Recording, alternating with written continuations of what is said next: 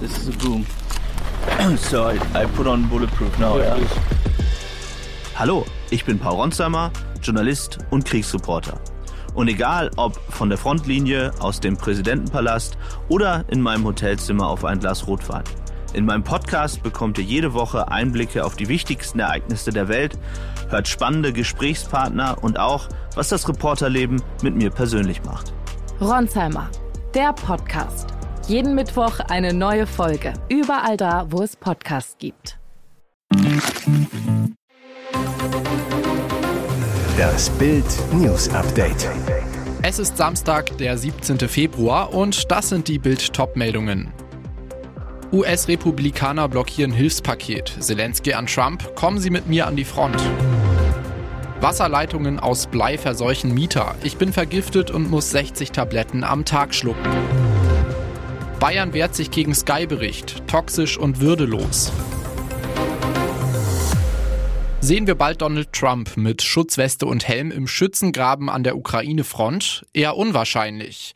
Auch wenn der Ukraine-Präsident seinen heimlichen Erzfeind im Westen dazu einlädt.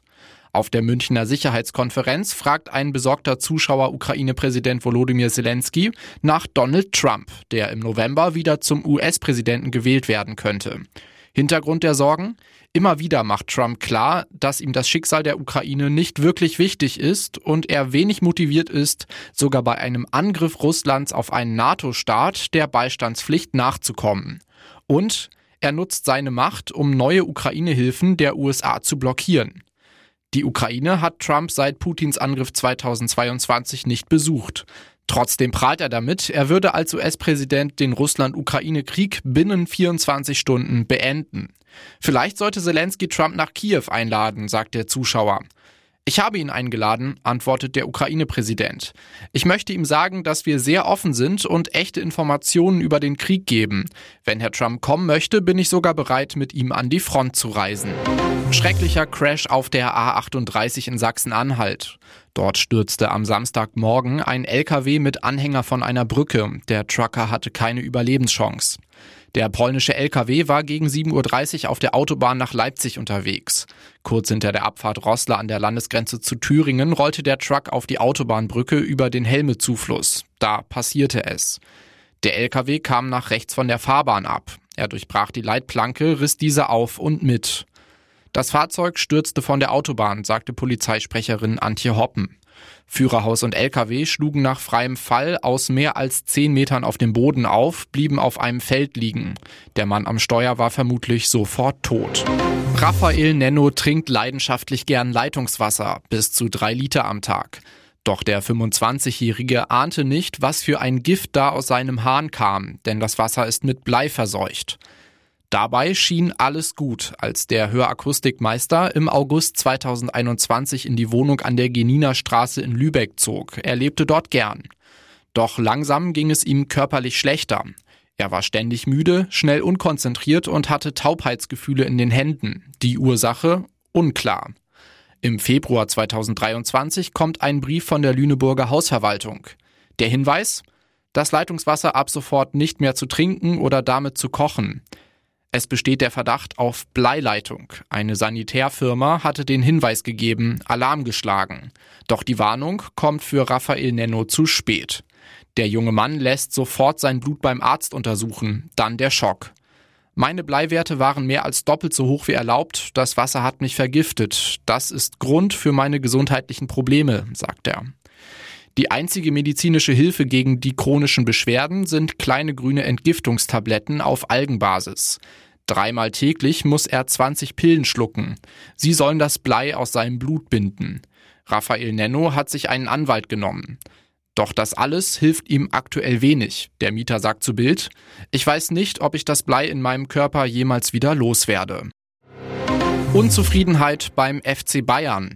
Nach zwei Niederlagen in Folge, einem 0 zu 3 in Leverkusen und einem 0 zu 1 in Rom, ist die Stimmung bei den Münchnern angeschlagen. Doch neben den fehlenden Punkten ärgert den Club auch ein Bericht von Sky. Jetzt wehren sie sich. Auf der Pressekonferenz vor dem Spiel am Sonntag in Bochum erklärt Pressesprecher Dieter Nikles, dass Trainer Thomas Tuchel einen Satz gesagt haben soll, der so nie stattgefunden hat. Das ist schlichtweg nicht richtig und es ist nicht die Wahrheit. Solche Sätze gehen raus in die Medienwelt und haben dann teilweise eine toxische und würdelose Wirkung. Sky-Moderator Ricardo Basil zitierte am Donnerstagabend in Trippel der Schüttflix Fußballtalk eine Quelle aus dem Bayern-Mannschaftskreis, laut der Tuche gesagt haben soll, ihr seid nicht so gut, wie ich annahm, dann muss ich mich eurem Niveau eben anpassen. Trainer Thomas Tuchel sagt, wir werden uns als Trainerteam niemals über die Mannschaft stellen. Ein Trainer, der so einen Satz sagt, steigt nach so einer Besprechung hoffentlich nie mehr in den Bus ein. Wir werden die Mannschaft weiter pushen. Und jetzt weitere wichtige Meldungen des Tages vom Bild Newsdesk. Wie reagiert die russische Bevölkerung auf den Tod von Alexei Nawalny? Nach der Todesmeldung von gestern versammelten sich in mehreren russischen Städten Menschen, um des verstorbenen Oppositionspolitikers zu gedenken. Im Zentrum der Hauptstadt Moskau standen Menschen Schlange, um Blumen an einer Gedenkstelle für Opfer politischer Repression abzulegen. Ähnliche Bilder gab es aus St. Petersburg, Jekaterinburg, Nischni Novgorod und mehreren anderen Städten. Einige brachten Fotos von Nawalny mit, weinten, lagen sich in den Armen. Doch der Repressionsapparat von Kreml-Diktator Wladimir Putin war mit einem hohen Polizeiaufgebot zur Stelle. Unfassbar. In Moskau nahm die Polizei Teilnehmer einer spontanen Gedenkveranstaltung fest. Laut Bürgerrechtsorganisation OVD Info wurden bis Freitagabend in verschiedenen Städten mehr als 100 Menschen in Gewahrsam genommen, darunter viele Journalisten. Der Kreml will offenbar unter allen Umständen vermeiden, dass Nawalny in Teilen der russischen Bevölkerung als Märtyrer angesehen wird, in Jekaterinburg wurden Blumen und Kerzen offenbar von Staatsmitarbeitern wieder entfernt. Sie haben so lange ausgehalten, wie es ging. Nun muss sich die ukrainische Armee aus Avdivka zurückziehen, teilte der Oberbefehlshaber Alexander Sirski am frühen Samstagmorgen mit. Seit Monaten tobten Kämpfe um den Ort, der unmittelbar an die von den Russen besetzte Stadt Donetsk grenzt. Kreml-Despot Wladimir Putin hatte seinen Truppen immer wieder befohlen, in selbstmörderischer Art und Weise die Stellungen der Verteidiger anzugreifen. Dabei erlitten die Putin-Truppen enorme Verluste. Doch die Kanonenfuttertaktik der Russen, durch Wellen von Soldaten die Munitionsreserven der Ukraine aufzubrauchen, ging jetzt auf, auch weil der Ukraine der Nachschub von Artilleriegranaten aus dem Westen fehlt. Bereits am Freitagabend meldete die ukrainische Armee, dass bei einem Teilrückzug in neue Stellungen Soldaten abgeschnitten wurden und in russische Gefangenschaft geraten, meldete der in dem Abschnitt zuständige General Alexander Tanarski auf Telegram. In einer Situation, in der der Feind unter ständigem Bombardement über die Leichen seiner eigenen Soldaten vorrückt und dabei einen Vorteil von 10 zu 1 hat, ist dies die einzig richtige Entscheidung, schrieb Tanarski. Hier ist das Bild News Update. Und das ist heute auch noch hörenswert. Knallhart Urteil im Finanzprozess. Trump muss mehr als 364 Millionen Dollar Strafe zahlen. Das sitzt. Ein New Yorker Richter verurteilte Donald Trump zu einer Geldstrafe von mehr als 364 Millionen Dollar und erteilte dem Ex-Präsidenten ein Berufsverbot. Laut New York Times darf Trump drei Jahre lang keine Immobiliengeschäfte im Bundesstaat New York betreiben. Zudem darf er keine Managementfunktionen in einem New Yorker Unternehmen übernehmen. Neben der Megastrafe für den Ex-US-Präsidenten werden auch seine Söhne zur Kasse gebeten. Eric und Donald Jr. müssen je 4 Millionen Dollar zahlen. Das Urteil trifft ins Herz von Trumps Geschäftsimperium.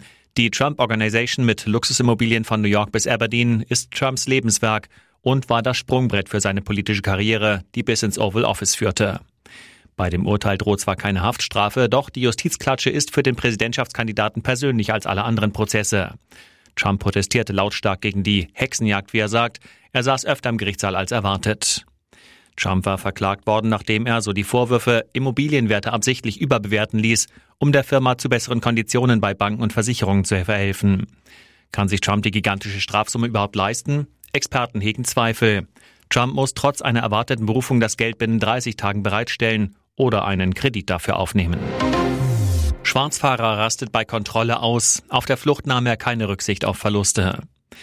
In Graben-Neudorf in Baden-Württemberg hat eine Schaffnerin die Hölle auf Erden durchgemacht. Ein Schwarzfahrer prügelte die Frau am Dienstag krankenhausreif und urinierte noch auf sie. Und er wollte sie dazu zwingen, Heil Hitler zu rufen. Sie hatte ihn ohne Fahrkarte erwischt. Dann die Flucht. Kurz nach dem Zwischenfall randalierte der Mann doch in einem Rewe-Markt und griff mit einem abgebrochenen Flaschenhals einen Autofahrer an. Er verletzte ihn, nahm ihm die Schlüssel ab und flüchtete mit dem Wagen, baute mehrere Unfälle. Die Polizei warnte die Öffentlichkeit erst 22 Stunden später vor dem brutalen Täter. Da war der 35-Jährige offenbar auf dem Weg ins 34 Kilometer entfernte Ettlingen. Gegen 17.08 Uhr brannte dort eine Gartenlaube. Für einen Hund kam jede Hilfe zu spät. Es kommt noch schlimmer. Eine Stunde später verfolgte der Mann ein 17-jähriges Mädchen bis in ein Fitnessstudio. Ein Kripo-Sprecher ergriff der jungen Frau trotz heftiger Gegenwehr in den Intimbereich. Als sie um Hilfe rief, wurden mehrere Personen auf die Situation aufmerksam und hielten den Beschuldigten bis zum Eintreffen der Polizei vorläufig fest. Ein Haftrichter wies den in Syrien geborenen Staatenlosen in eine Psychiatrie ein. Investoreneinstieg in der DFL, wie die Clubs wirklich abstimmten. Die Debatte um einen Investoreneinstieg im deutschen Fußball geht weiter. BVB-Boss Hans-Joachim Watzke schloss im Bildinterview nicht aus, dass die 36 Clubs über den zwischen dem DFL-Präsidium und dem geplanten DFL-Investor CVC ausgehandelten Deal abstimmen dürfen, bevor der Vertrag unterschrieben wird. Wenn wir das Gefühl haben, dass die Mehrheit das im März nicht mehr will, werden wir unser Votum sicher nicht gegen deren Willen geben. Dann hätten wir eine neue Situation, sagte Watzke. Bild weiß, bei einer weiteren Abstimmung soll die einfache Mehrheit von 19 Clubs zum Abschluss mit CVC ausreichen, das dann für 20 Jahre mit 8 Prozent an den TV-Erlösen beteiligt wird und dafür mindestens eine Milliarde Euro zahlt. Im Dezember war noch die Zustimmung einer Zweidrittelmehrheit nötig bei der Entscheidung, ob überhaupt ein Investor an Bord geholt wird. Es wurden exakt die nötigen 24 Stimmen erreicht.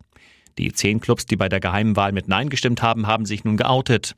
Hannover 96 war nicht dabei obwohl der Mutterverein den Geschäftsführer und Mehrheitsgesellschafter Martin Kind angewiesen hatte, gegen einen Investor zu stimmen. Beweise, dass sich Kind widersetzt hat, gibt es keine. Trotzdem sehen Kritiker einen Verstoß gegen die 50 plus 1 Regel, nach der der EV immer das letzte Wort hat. In einem offenen Brief wirft der Vorstand von Hannover 96 der DFL vor, sie habe die Abstimmung über einen Investor vorsätzlich so durchführen lassen, dass eine Feststellung des Abstimmungsverhaltens von Kind möglichst nicht nachvollziehbar ist.